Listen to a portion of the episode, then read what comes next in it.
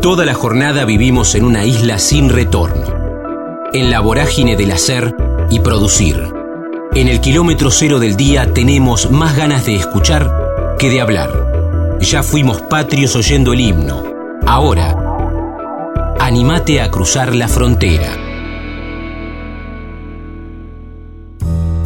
Hernán Lucero, primer artista familiar, canto popular, autogestivo, foto de Gardel, tardes de verano en el patio sanjuanino de su abuela, creación, incertidumbre, tango, destino.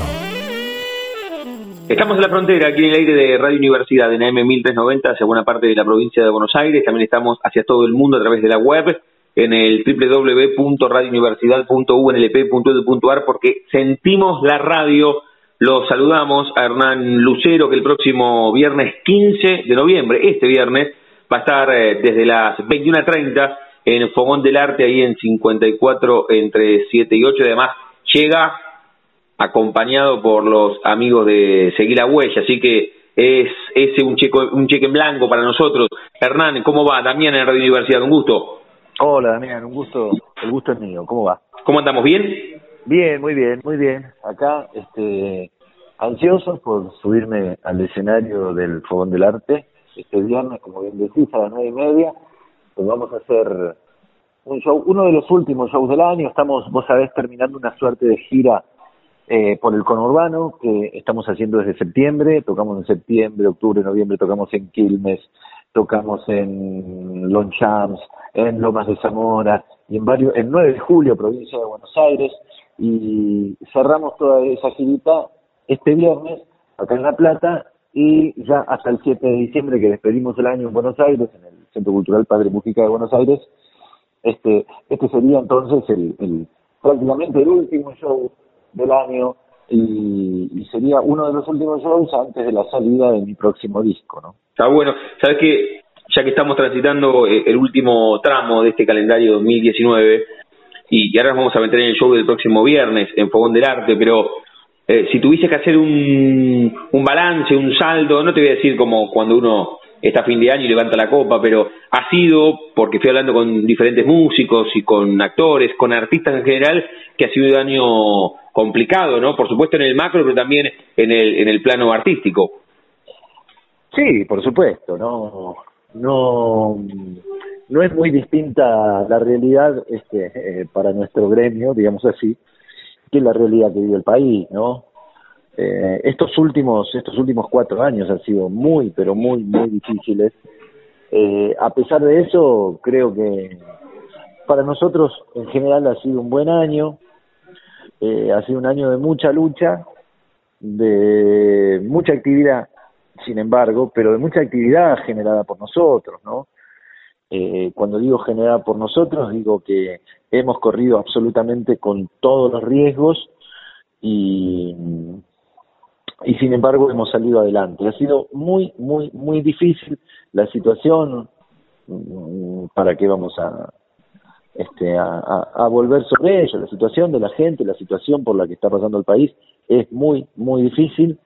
Eh, a pesar de eso, para nosotros, repito, ha sido, ha sido un buen año hemos hecho muchos shows y, estamos, como te decía, eh, a, la, a la puerta de, de la salida, en la puerta de la salida de un nuevo disco y un nuevo disco que además considero el mejor de todos los discos que hice hasta ahora. Es un disco muy importante este desde el punto de vista artístico y estoy muy entusiasmado con la salida con la salida de este nuevo material.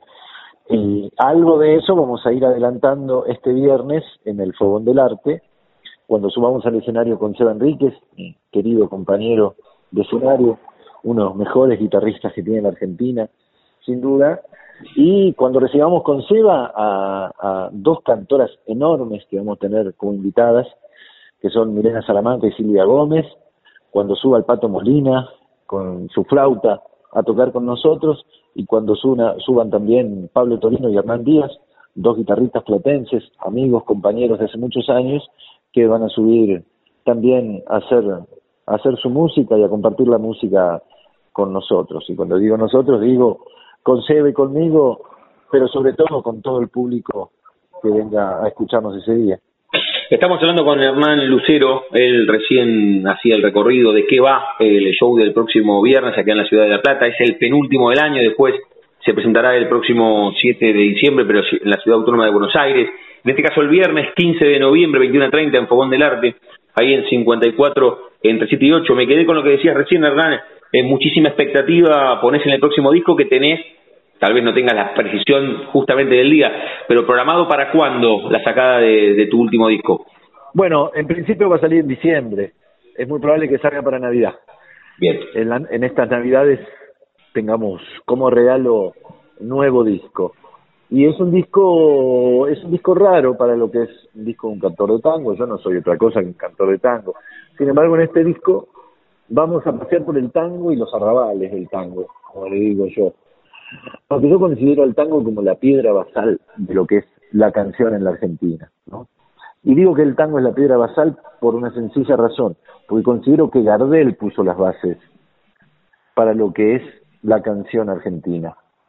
Él fue el que le dio forma artística a esas eh, formas que fines del siglo XIX y principios del siglo XX este, iba tomando y creando el, el pueblo, las, las gentes, las mujeres y los hombres del pueblo argentino para expresar su cultura, para expresar sus penas y sus alegrías. Vale decir, la samba, la tacarera, la milonga, la cifra, el estilo, el balsecito criollo. Gardel es el que le da forma artística y el que eleva esas formas a, a, una, a una expresión artística y popular, me parece a mí. Entonces, por eso digo que Gardel pone las bases de lo que es la canción argentina, de lo que es el, cantar en esta parte del mundo, y por lo tanto creo que el tango es de alguna manera la, la base de lo que es la canción, la canción nuestra. Está bueno, está bueno esto que decís, y también cuando hacías el recorte recién decías, bueno, yo no soy más que un cantor de tango, nada más y nada menos, ¿no? Eh, eh, encontrar una especificidad también está bueno, hermano. Sí, sí, sí, ya lo creo, ya lo creo. Y mm, desde esa especificidad, como vos decís, este viernes vamos a adelantar un poco lo que es el, el, próximo disco. Y entonces vamos a hacer tangos de Mansi, de Piana, de Troilo, de Gardel, vamos a hacer zambas de Citarrosa, de Yupanqui, de Agustín Carabajal, pero también vamos a hacer canciones de Pito Páez y haremos canciones de Cerati y de Charlie. O sea que va a ser una fiesta de la canción nuestra. Qué bueno. y, y, canciones propias, por supuesto, canciones mías también. Algunas de las canciones que hice con Tute, por ejemplo, es, eh, hicimos juntos un disco que se llama Tangos Nuevos, que editamos hace algunos años, este, con músicas mías y letras de él, canciones hechas en, en conjunto, canciones hechas a dúo. Algo de eso también va a haber este viernes. Está bueno, está bueno. Siempre pregunto de, de qué va el show y vos lo fuiste contando en, en respuestas anteriores. Ahora también siempre pregunto, Hernán, eh, si, es, es especial para los músicos, también se lo pregunto a los actores, a las actrices, si es especial estar en la ciudad de La Plata, no es, no es una jactancia propia de los platenses o, lo pregunto desde la arrogancia, pero después de hablar con tantos artistas, siempre me dicen que es especial estar en la ciudad de La Plata porque es como una capital cultural. ¿Qué te pasa vos con la ciudad de La Plata? Estoy absolutamente de acuerdo con eso, y claro que sí. Es una capital cultural, es una es una ciudad del pensamiento La Plata, es una ciudad del pensamiento, es una ciudad de la cultura, es una ciudad de las ciencias y de las artes. Así que para cualquier artista estar en La Plata, para cualquier eh, cantor popular como soy yo, estar en La Plata es, es un desafío y, sin duda es un, es un hecho es un hecho absolutamente especial. Aparte esta ciudad es tan bella, tan bella. Vos sabés que yo suelo venir de visita a La Plata, ¿no? Porque a mis hijos, que son muy chiquitos, les encanta venir. Y entonces muchas veces, a, veces los sábados a la tarde, los domingos, me piden de venir, me piden de ir al, Museo de Ciencias Naturales, por ejemplo, o me piden ir a caminar, a, caminar por el, eh, por el bosque, eh, incluso ir a, ir al hipódromo, a ver los caballos, al hipódromo, correr. Este, cuando estaba el zoológico veníamos cada tanto. La ciudad de La Plata es es una ciudad especial por todas esas razones que, que te enumeraba antes y, además por la belleza de la ciudad. Es una ciudad muy, muy, muy, muy bella. A mí me despierta una, una belleza un poco melancólica incluso, ¿no? tiene algo, esas arboledas, esas, esas calles amplias, esas veredas amplias y un poco solitarias a veces, ¿no? De, de, de las, este, las diagonales de cuando, las callecitas del borde de la ciudad cuando vas entrando, me da una, una, una sensación muy hermosa, mezcla de, de, de melancolía y, y felicidad honda, sin embargo. Recién cuando estabas describiendo lo que significaba la ciudad de La Plata, dijiste soy un cantor popular, me quedo con ese disparador, siempre pregunto, no, no, no, es puntualmente con vos, si tenés mentalmente, no la, no la fotografía papel, Hernán, con Hernán Lucero estamos hablando aquí en la frontera, si tenés la primera fotografía en tu cabeza que te vincula al arte, fue por herencia, fue porque a los cuatro o cinco la maestra dijo hay que hacer de Belgrano y San Martín y levantaste la mano, había un instrumento en tu casa, ¿cómo es que desembocaste en el arte? Es una buena pregunta. No lo sé muy bien, pero sospecho que tiene que ver un poco con todo eso que, que estabas diciendo, ¿no? Un poco un poco de por la música que siempre se escuchó en mi casa. En mi casa no, yo soy el primer músico, el primer artista. Mi abuelo paterno tocaba un poquito el acordeón, la verdulera, eh, de modo aficionado. Eh, y, y bueno, sí, en mi casa se escuchó siempre mucha música. Por otro lado, sí, quizá alguna predisposición en la infancia, y, y, y, sí, que me convoquen a, a, los actos del colegio, puede ser, pero sobre todo creo que cuando era pibe me fascinó encontrarme, primero con Gardel, mm. eh, recuerdo que en, en, el patio de la casa de mis abuelos, en la provincia de San Juan, porque mi madre es sanjuanina, entonces recuerdo ir los veranos y que en el patio, bajo el alero de un patio muy hermoso que había en la casa de mi abuela, había una foto de Gardel. Había una foto de Gardel y, y, y, era especial esa foto porque en ese patio y bajo ese alero se celebraban las fiestas de la familia, ¿no? Los cumpleaños, la Navidad, el Año Nuevo, los casamientos. Y Gardel siempre estaba ahí eh, observando desde, desde ese cuadro y con esa sonrisa eterna de él, ni más ni menos que la celebración que la fiesta de la familia. Eh, entonces ahí se bailaba, se cantaba, se tocaba la guitarra y, y Gardel estaba ahí omnipresente y observador. Qué bueno. ¿no? Sí, sí. Eh, así que supongo que tiene que ver con eso, un poco con eso y un poco con haber descubierto a los Beatles y al rock eh, ya saliendo de la, de la de la infancia y entrando a la adolescencia, ¿no? Haber descubierto conjuntamente a los Beatles y a, y a Charlie García y a Gustavo Cerati, eh, siendo un pibito de 11 o 12 años, creo que creo que ese conjunto de cosas es que me hizo fue fue moldeando el, el artista, el cantante, el cantor que soy hoy. Y, en referencia a este recorrido que nos contabas familiar, con Hernán Lucero estamos charlando que el próximo viernes 15 de noviembre se va a presentar en Fogón del Arte, en el 54 entre 7 y 8, reitero, si no lo dije, 21 a 30.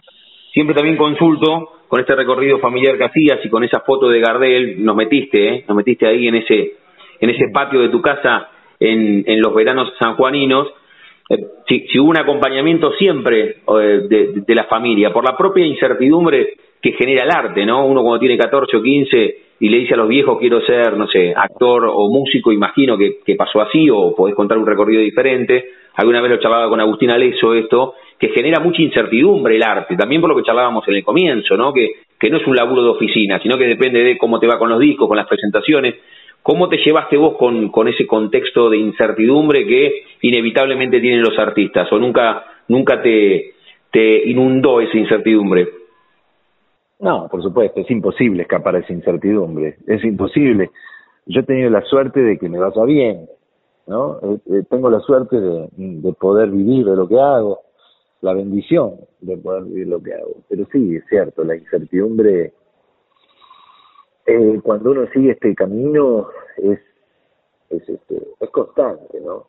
Pero más allá de lo material, más allá de la posibilidad de poder vivir o no, el arte, la creación en sí misma está, me parece a mí, motivada por la incertidumbre, por la incertidumbre que genera el, el pensar, eh, por un lado, lo más trivial, ¿no? ¿no? No repetirse, por ejemplo, ¿no? Y ahora, después de este disco, ¿qué voy a hacer? ¿En qué voy a seguir? ¿Qué me voy, me voy a repetir? ¿Voy a grabar las mismas canciones, canciones que se le parezcan del mismo modo? ¿no? La creación artística en sí misma implica incertidumbre, implica un vértigo, la creación artística extraordinario.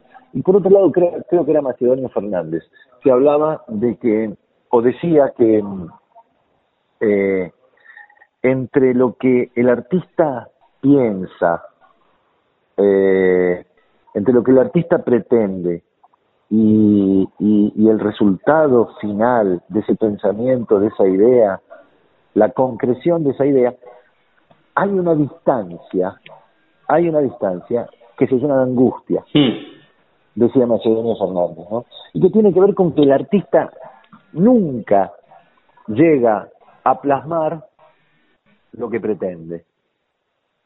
¿no? Y eso, esa angustia, eh, sin embargo, es lo que nos permite seguir creando. Mira vos. Qué bárbaro. Está, está, muy buena, está muy buena la reflexión. Hernán, me quedan un par más. Viste que era la, era la venta del show del próximo viernes, pero, pero algunas consultas siempre hacemos saliendo de, de la coyuntura. Eh, sí. recién te preguntaba, bueno, o, vos contabas de ese cuadro de Gardel y este cantor en el cual te has convertido. ¿Le, le, le ganó alguien ese cantor cuando tenías 14 o 15? ¿Lo tuviste siempre claro o, o en algún momento se impuso ese artista, no sé, algún deportista, alguien que estudiase una carrera más tradicional como abogacía, arquitectura, ingeniería, o siempre estuvo en primerísimo primer plano? No, no, no, el cantor se impuso. Yo hice todo lo posible para no ser cantor. Hice todo lo posible. Fui a la universidad, trabajé de mil cosas. Eh, cuando era pibe quería ser jugador de fútbol. Eh, y, y le dediqué algún tiempo a jugar al fútbol. Hice todo lo que pude para no ser cantor, sin embargo, el destino, este destino del canto pudo más. Pudo más. No, no, no, no hubo, no encontré manera de escapar de este destino. Pero está bueno, a veces hablamos aquí con, con artistas, o lo hablé con Luis Salinas, que me decía, bueno, hay un poco de, tal vez la música te eligió a vos, ¿no? Esa, esa teoría no está tan mal. Eh, no, no está tan mal. Es cierto, es cierto. Yo creo que hay un, eh, creo yo que hay un destino, ¿viste? Hay un destino y es imposible escapar al destino. Es imposible.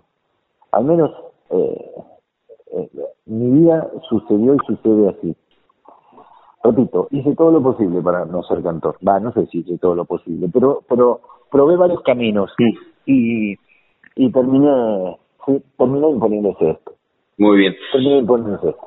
Me queda, me queda la última, Hernán, con la cual cerramos cada una de las charlas, jugando con el nombre de nuestro ciclo. Les pregunto a todos si tienen un momento frontera en sus vidas, que no refiere a un lugar geográfico, sino un momento justamente rupturista, bisagra, decisivo. Esto que vos decías, tal vez combatiste tanto con la idea de ser cantor hasta que el espejo te dijo, che, dale, metele acá, algún viaje iniciático, haber sido padre, haber sacado el primer disco y hoy vas por el séptimo. ¿Tenés un momento frontera o es difícil elegir uno por sobre, por sobre todos los que van pasando en la vida? Mira, me gusta pensar eh, la frontera como, como un lugar que está en el horizonte, ¿no? Un lugar que está en el horizonte y un lugar hacia el que voy caminando.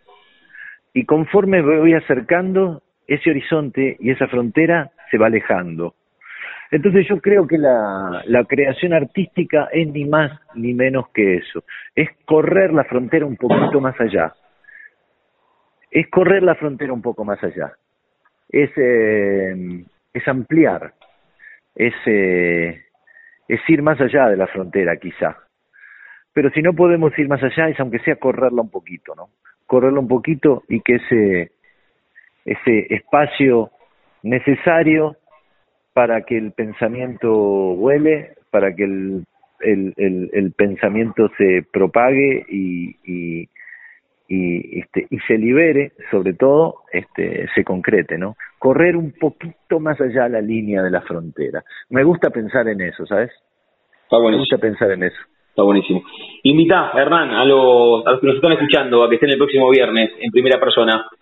Así es. Bueno, amigas, amigos de La Plata y alrededores, los esperamos este viernes a las 21 en el Fogón del Arte, aquí en La Plata. Eh, vamos a estar haciendo un show con Sebastián Enríquez en la guitarra, un show de tangos, de canciones, canciones de nuestra música criolla y del rock de aquí, con grandísimos artistas invitados, con las cantoras Milena Salamanca, Silvia Gómez, con Pato Molina, y Hernán Díaz y Pablo Torino en las guitarras. Va a ser una noche preciosa, una noche de fiesta, de celebración de la canción nuestra. Así que eh, las y los esperamos.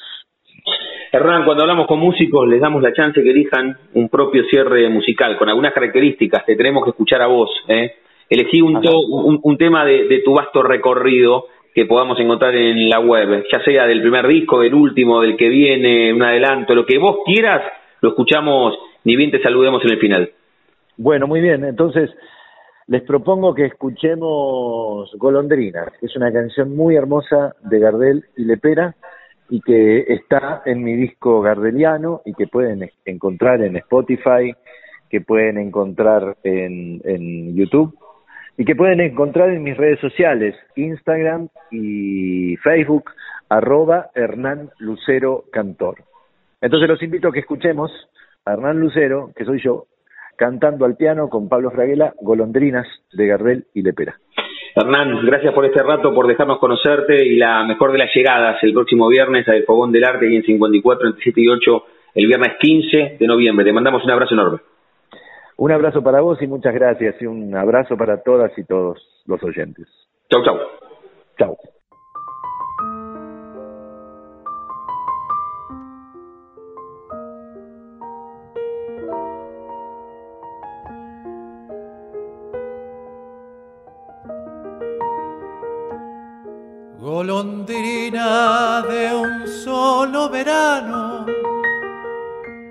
Con ansias constantes de cielo lejano. Alma criolla, errante y viajera, querer detenerla es una quimera. Golondrina con fiebre en las alas, peregrina borracha de emoción siempre sueña con otros caminos la brújula loca de tu corazón.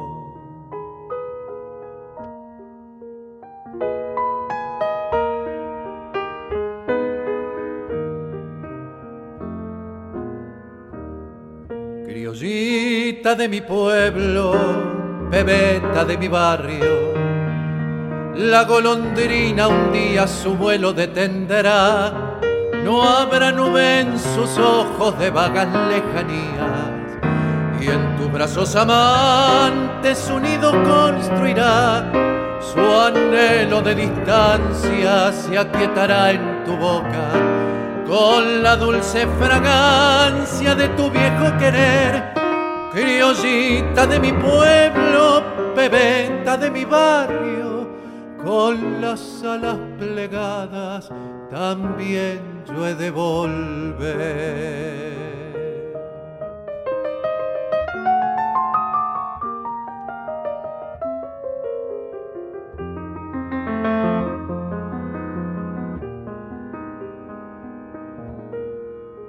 En tus rutas que cruzan los mares florece una estela azul de cantares y al conjuro de nuevos paisajes suena intensamente tu claro cordaje. En tu eterno sembrar de armonías, tierras lejanas te vieron pasar otras lunas siguieron tu huella, tu solo destino es siempre volar.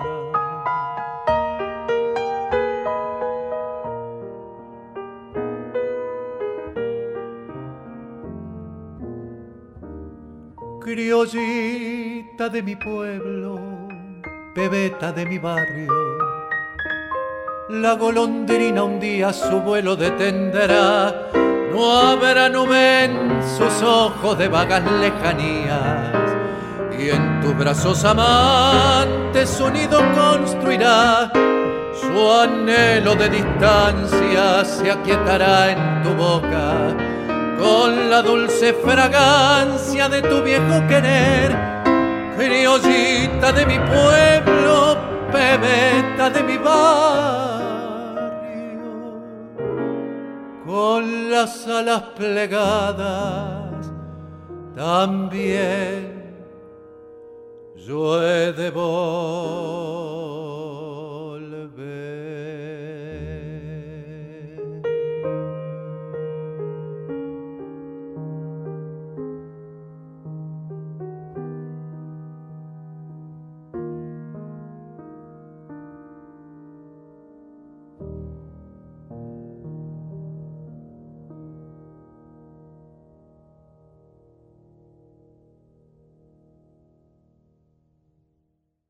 La buena lectura ilumina.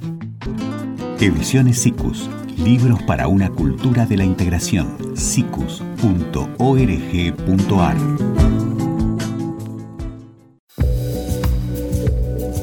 Convencidos de que cada persona tiene una historia para contar.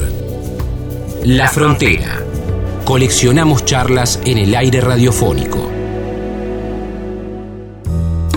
Cristian Fabián García cuarta generación de circo, Salta, Güemes, Santa Fe, Familia Circense, Carpa, Globo de la Muerte, Payaso, Presentador, Circo Rodas. Estamos en la frontera, aquí en el aire de Radio Universidad, en AM 1390, hacia buena parte de la provincia de Buenos Aires. También estamos hacia todo el mundo a través de la web, en el www.radiouniversidad.unlp.edu.ar, porque sentimos la radio y creo que vamos a hablar con una persona que siente otra cosa, siente mucho el circo. Nos conocimos personalmente hace un par de semanas cuando nos trajo a, a los dos payasos que están en el Circo Rodas desde hace algunas semanas en el estacionamiento del Walmart, pero no se presentó como uno de los artistas del circo. Y después cuando estuvimos en el Circo Rodas, es uno de los que maneja la moto en la esfera de la muerte, ¿no? Cuando se van cruzando las motos es impresionante ese número. Estoy hablando de Cristian Fabián García que nos atiende y lo saludamos en el aire de Radio Universidades. Cristian, ¿cómo andas, Damián? ¿Todo bien? Hola, muy buenas tardes y muchas gracias por haberme llamado.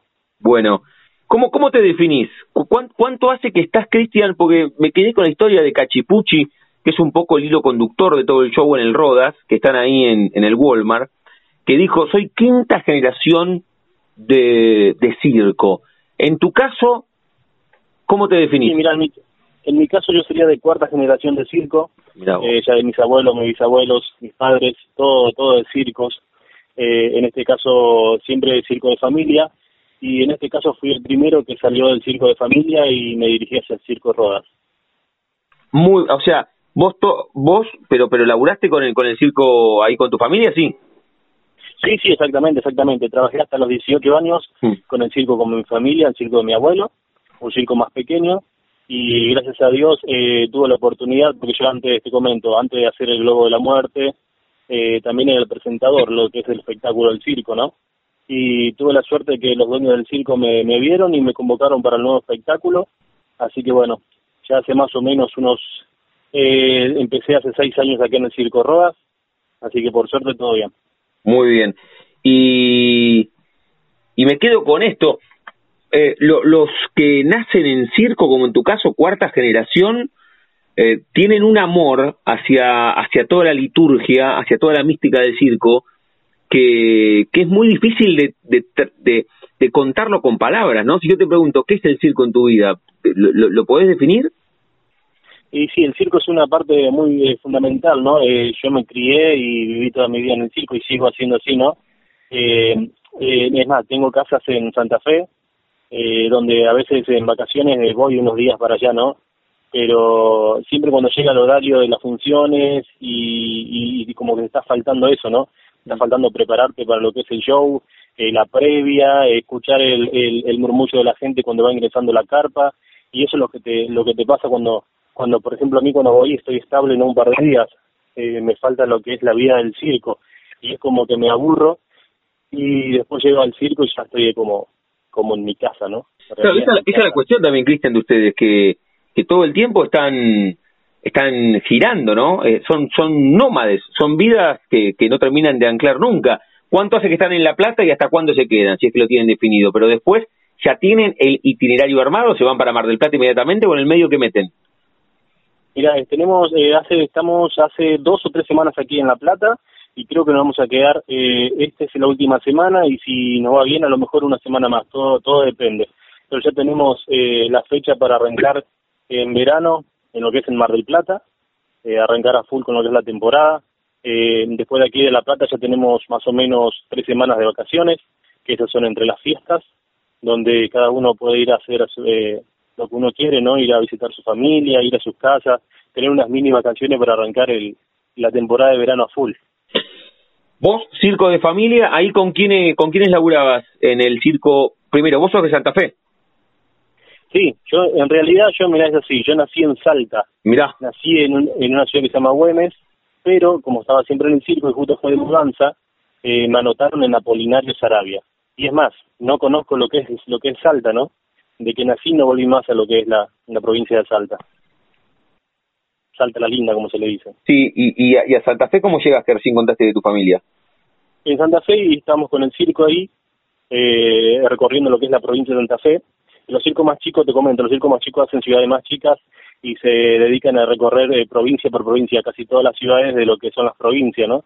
Me tocó en Santa Fe, eh, tenía mi familia ahí, mi hermana que se enamoró de un chico te cuento rápido la historia, es uno de los electricistas que fue a conectar la luz a lo que es el circo. Mm. Bueno, después se le dio un par de entradas para que venga la función. Bueno, eh, se conocieron, se gustaron, eh, se casaron y ella se quedó ahí en una, localidad chiquita que se llama Felicia, muy cerca de Rafaela. Y bueno, ahí compramos casa, compramos terreno y ahí tenemos nuestras casas para ir de vacaciones. Mira vos, mira vos. Sabes que siempre pregunto, estamos hablando con Cristian Fabián García, que, que es uno de los uno de los artistas. ¿Está bien el nombre así completo? Sí. Sí, está bien, está bien. Ah, eh, eh, que, que, es uno de los artistas, de los enormes artistas que tiene el Circo Rodas, que, que realmente quedé impactado la semana pasada cuando, cuando fui.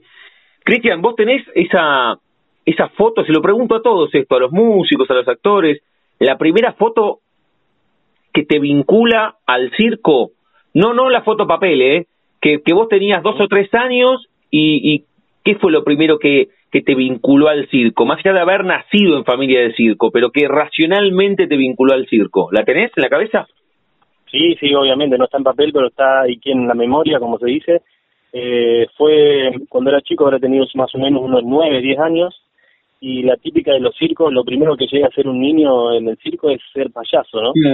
Y ser payaso. Y me acuerdo que se hizo una función, una función especial para los chicos de los colegios, de las escuelas, y justo fue la escuela donde yo concurría y fue mi primera vez que entré de payaso con mis tíos a ese a ese espectáculo, esa función y fueron para mis compañeros. Qué buena foto. ¿Y, te acordás que sentiste que sentiste ahí esto de, che, me gusta, lo quiero hacer el rey? Porque aparte en tu caso se digo que, que estabas delante de tus compañeros, pero además era lo que tu familia hacía. O sea, lo, lo tomaste con naturalidad, en ningún momento te hizo ruido ese, ese primer encuentro con tu público? No, mira, ya que es toda la vida estando bajo la carpa, ¿no? Siempre pasando por el escenario, pisando lo que es la pista del circo, pero cuando se prenden las luces, cuando empieza la música y empieza el show, es algo completamente diferente, ¿no? Eh, creo que a mí, como a todos mis compañeros, siempre nos pasa lo mismo. Me pasó y me va a seguir pasando. Lo que es escuchar, eh, por ejemplo, en esa época siempre estaba el locutor, ¿no? Que, que anunciaba, por ejemplo, en esa época anunciaba a los payasos, la alegría de los payasos, y sentir que estaban anunciando que tenías que entrar al show, eh, empezaba a correr como una energía, ¿no? En todo el cuerpo y uno se transformaba y entraba y, y era otra cosa, otro mundo. ¿Qué recorrido allá que hiciste? yo toda mi vida en el circo, ¿no? ¿qué- por eso, ¿qué, ¿qué recorrido hiciste? Porque vos toda la vida de... De hecho, es, es difícil que, que una persona que no sea de familia de circo ingrese a la familia de circo. Casi siempre se da de generación en generación. No, no, no, es más, eh, obviamente, viste, como, como te comenté antes, eh, mi hermana se conoció con un, con un muchacho, ella se quedó a vivir en el circo, pero también eh, hubo por ejemplo, al revés, que el muchacho lo atrapó el circo y se vino a trabajar al circo y, y se dedicó, por ejemplo, a su especialidad de electricista o ser sonidista, sino también se, eh, se aprende algún número, algún número, alguna atracción, algo y lo puede hacer en el circo. Muy bien. Todo, ¿no? Tu recorrido es a, a los seis para, para tus compañeros ahí en el colegio que hiciste de, de payaso. Y después, ¿cómo fue, cómo fue el recorrido para, para llegar a hacer lo que el otro día te voy a hacer en el Globo de la Muerte? Tomar una de las seis motos que ingresan y que, que es formidable ese número. ¿Cómo, ¿Cómo fue el recorrido adentro del circo? ¿Qué más hiciste? Mira, yo arranqué, como te dije, arranqué de payaso, eh, habrá sido corta mi, mi actuación de payaso en unos dos años más o menos. Después me dediqué a lo que es el malabarismo, a hacer malabares. Éramos cinco primos, y los cinco primos hacíamos malabares todos juntos en el escenario, una buena troupe de malabaristas. Después, eh, más, más grande, más ya en la adolescencia, ya arranqué con el tema de la cama elástica, también con, mi, con mis tres primos, hicimos cama elástica, eh, no sé si, si sabes lo que es, el tema de, de saltos en el aire y todo eso. Sí, sí, sí, claro. Después ya, después ya más grande, eh, tenía mi abuelo que él era el locutor, él era el presentador del circo. Y él se enfermó y, y bueno, no había nadie que lo haga. Así que empecé yo a hacerlo desde atrás de bambalina, como es que se dice. Y empecé ahí atrás y mi abuelo se recuperó y pensé que él iba a agarrar el micrófono. Y me dice, no, no, entra ahora, pero entra adentro, entra al escenario Mm. y ahí también una experiencia nueva y ahí estuve cinco años de locución y después con mis otros primos empezamos a ver lo que es, compramos un globo de la muerte ahí en el circo, trajimos un maestro que nos pudo enseñar y me llevó dos años aprender lo que es eh, el globo de la muerte, porque uno a lo mejor, uno que sabe de moto lo ve de afuera y dice, no, es fácil, es fácil, pero hay que estar ahí adentro, ese es el asunto, hay que estar ahí adentro y, depender de lo que es la máquina y dep- depender de tus compañeros también, ¿no? Sí, claro, claro que sí, claro que sí. Em, ¿Cómo fue la primera vez que, te metiste al Globo de la Muerte? Que son seis motos que andan en círculo, pero además no solamente es, es la máquina, sino la coordinación con el resto, Cristian. Sí, exactamente, es exactamente la coordinación y también eh, eh, la confianza que uno tiene que tener por su compañero, ¿no? Eh, porque lamentablemente una falla de, una de las máquinas o una falla de, no- de uno de nosotros eh, la pagamos todos, como que se dice, ¿no? Así que es algo que hay que estar muy atento, muy atento también a lo que es eh, el sonido de la máquina, que no quiera fallar, que el salido de una cadena, eh, la pinchadura de una rueda, es algo muy muy muy difícil y bastante arriesgado, ¿no? Sí, Pero por sí. suerte hace rato que no tenemos lo que es un, un golpe, un golpe, un golpe bravo. Muy bien, ¿te pasó alguna vez? Sí, sí, obviamente, obviamente. Todos los que hacemos el globo de la muerte en este circo o en otro circo siempre han tenido, han tenido un golpe, más allá que tenemos nuestra seguridad, no nuestras botas con protección, nuestro chaleco, nuestra rodillera, eh, casco correspondiente, todo, pero eh, lamentablemente es una falla y, y son décimas de segundo que uno tiene que tratar de reaccionar rápido y, y lamentablemente uno cae, no queda otra. Bueno, estamos hablando con Cristian Fabián García, uno de los artistas del Circo Rodas, que siguen estando, están casi todos los días, salvo, to- todos los días están, Cristian. Eh, estamos todos los días, solamente hoy que no tenemos función, porque te comento, hoy, hoy es el cumpleaños de, uno de los artistas del circo, que es uno de los hermanos Segura, eh, que son los ganadores del Festival de Circo. Hoy es el cumpleaños, así que pidieron, pedimos franco, así que hoy hoy tenemos cumpleaños, esta noche festejamos el cumpleaños de, uno de ellos. Cuando te fuiste a los 18 de, del Circo de la Familia, ¿qué, qué pasó que te fuiste al que te fuiste al Rodas? ¿Qué pasó ahí en tu casa? ¿Cómo lo tomaron? Y por un lado con, con un poco de amargura, un poco de nostalgia, porque se va alguien de la familia, alguien que estuvo toda la vida ahí, pero por otro lado algo eh, se pusieron contentos también por el tema de que uno va creciendo, ¿no? Va creciendo y eh, el Circo Rodas es el circo más grande que hay de la Argentina y que uno llegue al Circo Rodas es como llegar a las ligas mayores, ¿no? Bien, como irse, no sé, de un, de un equipo más chico y llegar al Barcelona. eso te iba a preguntar en metáfora futbolera. ¿Llegar al Rodas es jugar en, en el fútbol argentino, no sé, en, en Boca o en River? Exactamente, exactamente, exactamente como llegar a esos equipos, ¿no? Mm. Eh, para que te des una idea lo que es el, eh, lo que lo que es el circo Rodas, eh, no por nada tenemos a nuestro madrino, a nuestro padrino, ¿no? Nuestra madrina es la señora Mirta Legrand y nuestro padrino es Carlos Villagrán, Kiko, que todos los años él viene a visitarnos. Eh, ahora vino cuando estuvimos la temporada de invierno, él vino a visitar el Circo Rodas y también no por nada eh, fuimos elegidos entre tantos circos de Sudamérica, ¿no? Por el señor Ricardo Arjona, viajó de los Estados Unidos al Circo Rodas, como estamos en, en Buenos Aires, a presentar su disco. Solamente se viajó a presentar su disco bajo la carpa del circo, eh, Circo Soledad. Mira vos, mira vos, qué dato. Ahora, eh, el Circo Rodas es el más importante de la Argentina, contás que es un faro también en el, en el continente. ¿Cuál es el mejor circo del mundo en este momento? ¿Por dónde, ¿Por dónde anda? ¿Cuál es el más importante? ¿Está en Rusia? ¿Está en China? ¿Está en Japón? ¿Dónde está el circo más grande del mundo? Y mira, el circo más grande del mundo, eh, mira, lo que es eh, conocido internacionalmente son el Cirque du Soleil, que tiene más de 20 espectáculos, ¿no? Que todos los años trae aquí a Argentina un espectáculo diferente. Pero lo que es el circo más, más grande del mundo es el circo Ringling Brothers, que está en los Estados Unidos, un circo eh, impresionante, con más de cinco pistas, con cinco, cinco números a la vez en simultáneo, lo que es, es algo impresionante, algo que, la verdad, lo que, lo que nosotros sabemos de circo es como, no sé cómo puedo explicarte, ¿no?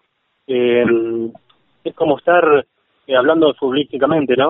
Es como ir a, eh, ir a ver un mundial y estar en el vestuario de, de, del campeón del mundo, no sé, algo así. Sí, es algo impresionante, ¿no? Y lleno de las figuras, por ejemplo, y tener al lado eh, lo que es futbolísticamente, estar viendo a Messi, estar viendo a Cristiano Ronaldo, estar viendo a esos esos artistas, esos futbolistas, ¿no? Que es algo que vos decís, no, son de otro planeta. Cristian, vos tenés evidentemente tu vocación muy marcada desde, desde chico, primero por herencia, sos cuarta generación de, circo, eh, nos contaste esa anécdota cuando ibas al colegio y tuviste que actuar de payaso en el colegio, eh, pero en, en, en, algún momento o, o ¿a quién le ganó el, el, tipo vinculado al circo? ¿Te hubiese gustado hacer otra cosa en algún momento cuando tenías 13, 14, te gustaba más la música, te hubiese gustado jugar al fútbol? ¿El tipo vinculado al circo, el artista que vos sos, le ganó a alguien o siempre pensaste en el circo como modo de ganarte la vida? Eh, mira, uno eh, cuando es chico, eh, ¿quién no pensó ser futbolista, no? Mm. Cuando uno ve a, a, a, todas esas estrellas, no todos esos eh, futbolistas, pero uno se da cuenta que en realidad no lo puede ser, es obvio. Y después cuando uno se da cuenta de que nació para estar en la pista, para estar en el escenario, que siempre le falta lo que es el espectáculo, y cuando uno tiene la facilidad de aprender, ¿no? Eh, será porque estamos rodeados de artistas, eh, nuestros padres también fueron artistas, hermanos, hermanas, y uno sabe y se da cuenta de que, por ejemplo, eh, para mí fue algo más fácil aprender malabarismo, eh, aprender saltos en cama elástica, por ejemplo, también lo que es el globo de la muerte. Uno, uno se va fijando y en qué número puede llevar su vida, ¿no? Mm. En qué en qué atracción. Y por ejemplo, ahora estoy con el globo de la muerte y la verdad que es algo que no no no pienso dejarlo, no pienso en otra cosa más que, que en el circo, ¿no? Bien. En lo que es ahora mi actuación y mejorar, ¿no? Lo que es el, con el tema de las motos y todo eso. Vos saltaste del circo de la familia al circo Roda, que metáfora futbolera decís que es como saltar de, de un equipo, bueno, pongámoslo en términos, eh, ¿sos, ¿sos, hincha de alguno de Santa Fe, de Colón o de Unión? No, de, de la verdad que soy solamente de Boca. Bueno, de sola, boca, bueno solamente de Boca, pero bueno, eh, eh, pero saltaste del circo de la familia, que es como saltar de Colón eh, a Boca, pero siempre vinculado siempre vinculado al circo. En, en ningún momento de tu vida vinculada a esta a esta tu pasión te enojaste y estuviste un tiempo diciendo, che, voy a hacer otra cosa, ¿eh? me voy del circo, me voy. ¿Te pasó alguna vez o no? Eh, no, a lo mejor cuando era más más más, más joven, eh, más más adolescente, como es que se dice, uno eh, se hace amigo, eh, conoce gente, ¿no? Lo que es el tema del colegio, conoce amigos, y eso es lo que le puede dar un poquito de bronca más que nada, pero nunca como para dejar en lo que es el circo, ¿no? Porque uno se hace amigo, compañeros y después uno viaja y lamentablemente pierde lo que es la amistad. Ahora no tanto, porque ahora ahora está el tema de las redes sociales y uno, y uno se contacta más con esas personas, pero antes cuando uno era chico, cuando iba a la escuela, por ejemplo, y no había el tema de Facebook, Instagram, eh, eh, WhatsApp, nada de eso, y, lamentablemente viajamos y perdíamos esa esa relación, esos contactos con nuestros amigos. Y ahí te daba como un poquito de pena, no no tanto como para dejar el circo, ¿no? Pero decía, bueno, esta es mi vida y lamentablemente tengo que seguir adelante, así que, pero esos son momentos más, como más difíciles de lo que es el circo. Claro, está, está bueno eso que decís y lo contaron el otro día los payasos, ¿no? Del Circo Rodas cuando vinieron aquí al piso de No Somos Candidatos. Estamos hablando con Cristian Fabián García.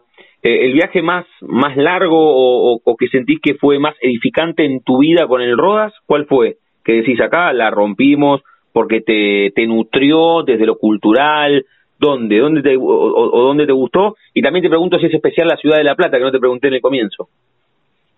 Mira, eh, siempre lo que es el Circo Roda va haciendo ciudades muy grandes, muy lindas, y yo desde que arranqué en el Circo Roda he empezado a conocer lugares que a lo mejor con el circo de mi abuelo, como era más pequeño, eh, no íbamos a ir, ¿no? Por lo que es el tema de la infraestructura y lo que es los costos, ¿no? Un circo pequeño a lo mejor se le hace muy difícil venir a estos lugares, eh, pero lo que es el Circo Rodas eh, te lleva a conocer muchos, muchísimos lugares.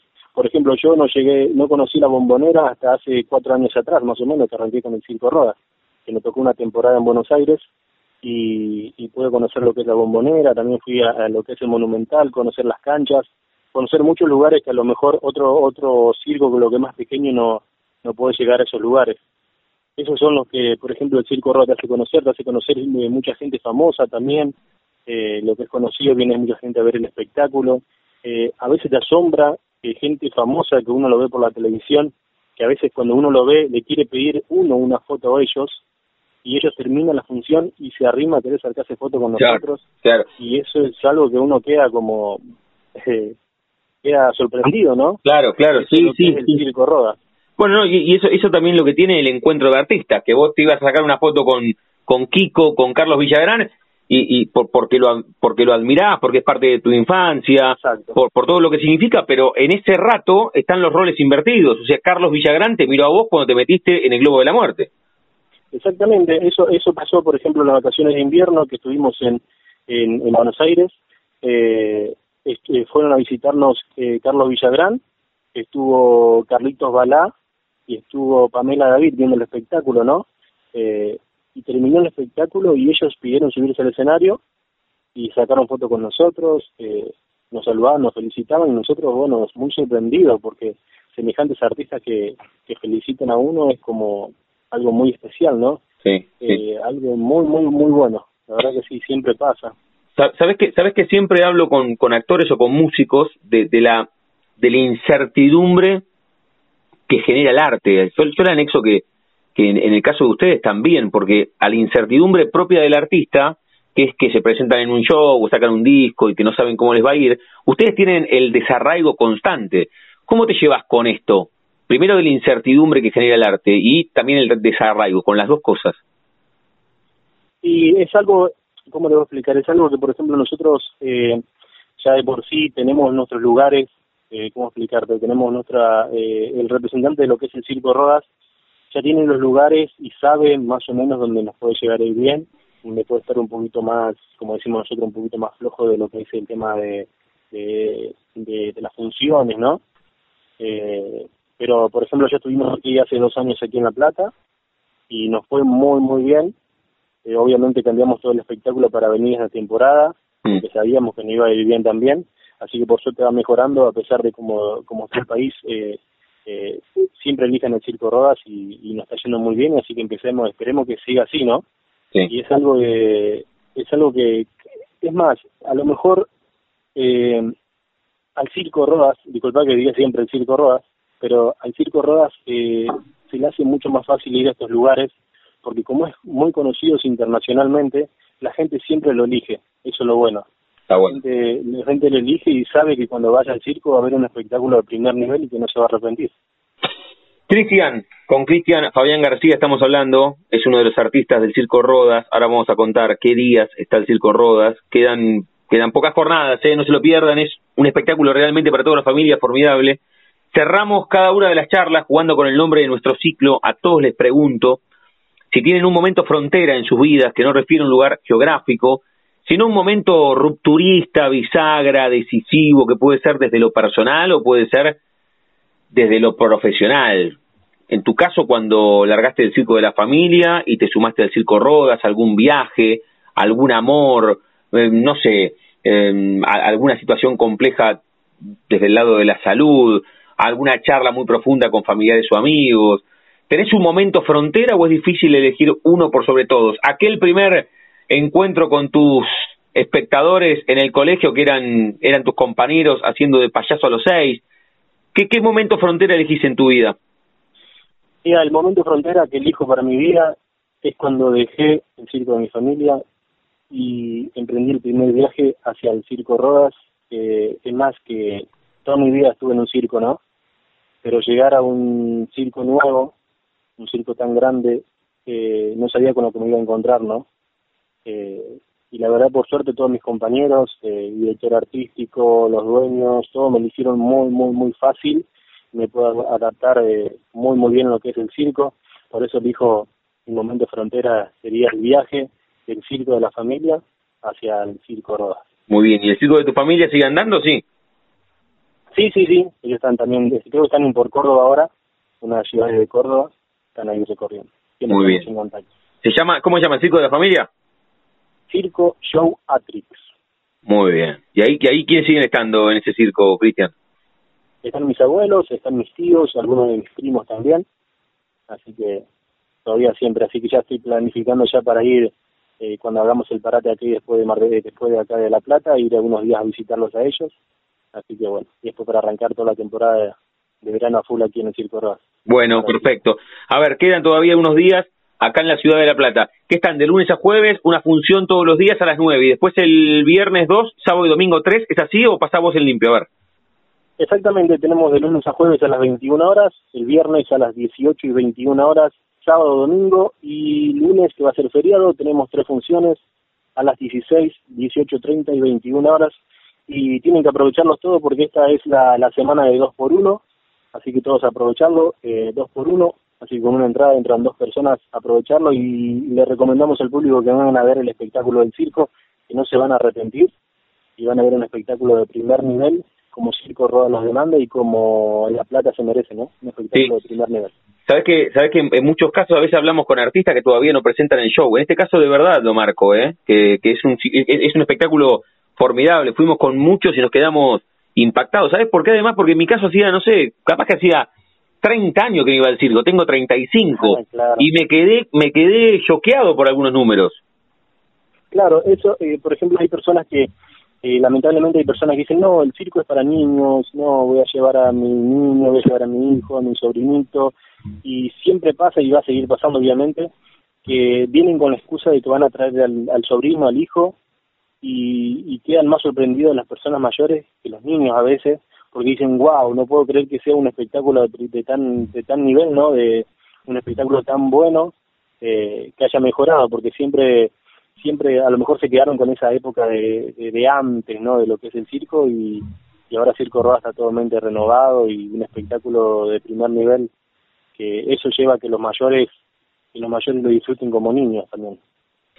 La charla con Cristian Fabián García, artista del Circo Rodas aquí en la frontera en el aire de Radio Universidad. Cristian, te mando un abrazo enorme, seguiremos en contacto. Un abrazo. Un abrazo, un abrazo y te quería comentar, antes que ya que estamos hablando también de lo que es el espectáculo, que es el Globo de la Muerte. Sí. Eh, bueno, vamos a presentar lo que es esta semana, vamos a estar presentando siete, siete motocicletas dentro del Globo de la Muerte. ¿Siete motos adentro? Tengo que ir de nuevo entonces. Siete motos, en los cuales uno de ellos va a ser una mujer. Así que Muy bien. sorpresa para todos, lo vengan a ver. Así que bueno, la adrenalina ahí a, full, ensayando todos los días para que todo salga perfectamente para empezar las funciones. Cristian, felicitaciones, te mando un abrazo enorme, saludos a todos y seguimos en contacto. Muchísimas gracias y bueno, los esperamos todos. Un abrazo. Chau, chau. Pasaporte en mano, noctámbulos con la radio abajo de la almohada, equilibristas entre el ayer y la ilusión de mañana. Somos La Frontera. Idea y conducción Damián Zárate. Idea y colaboraciones, Julián Álvarez. Producción de notas, Puma Gaspari. Edición y postproducción Juan de Vega. Idea sonora, voz y edición Diego Carrera. Voz artística Pablo Dupuy.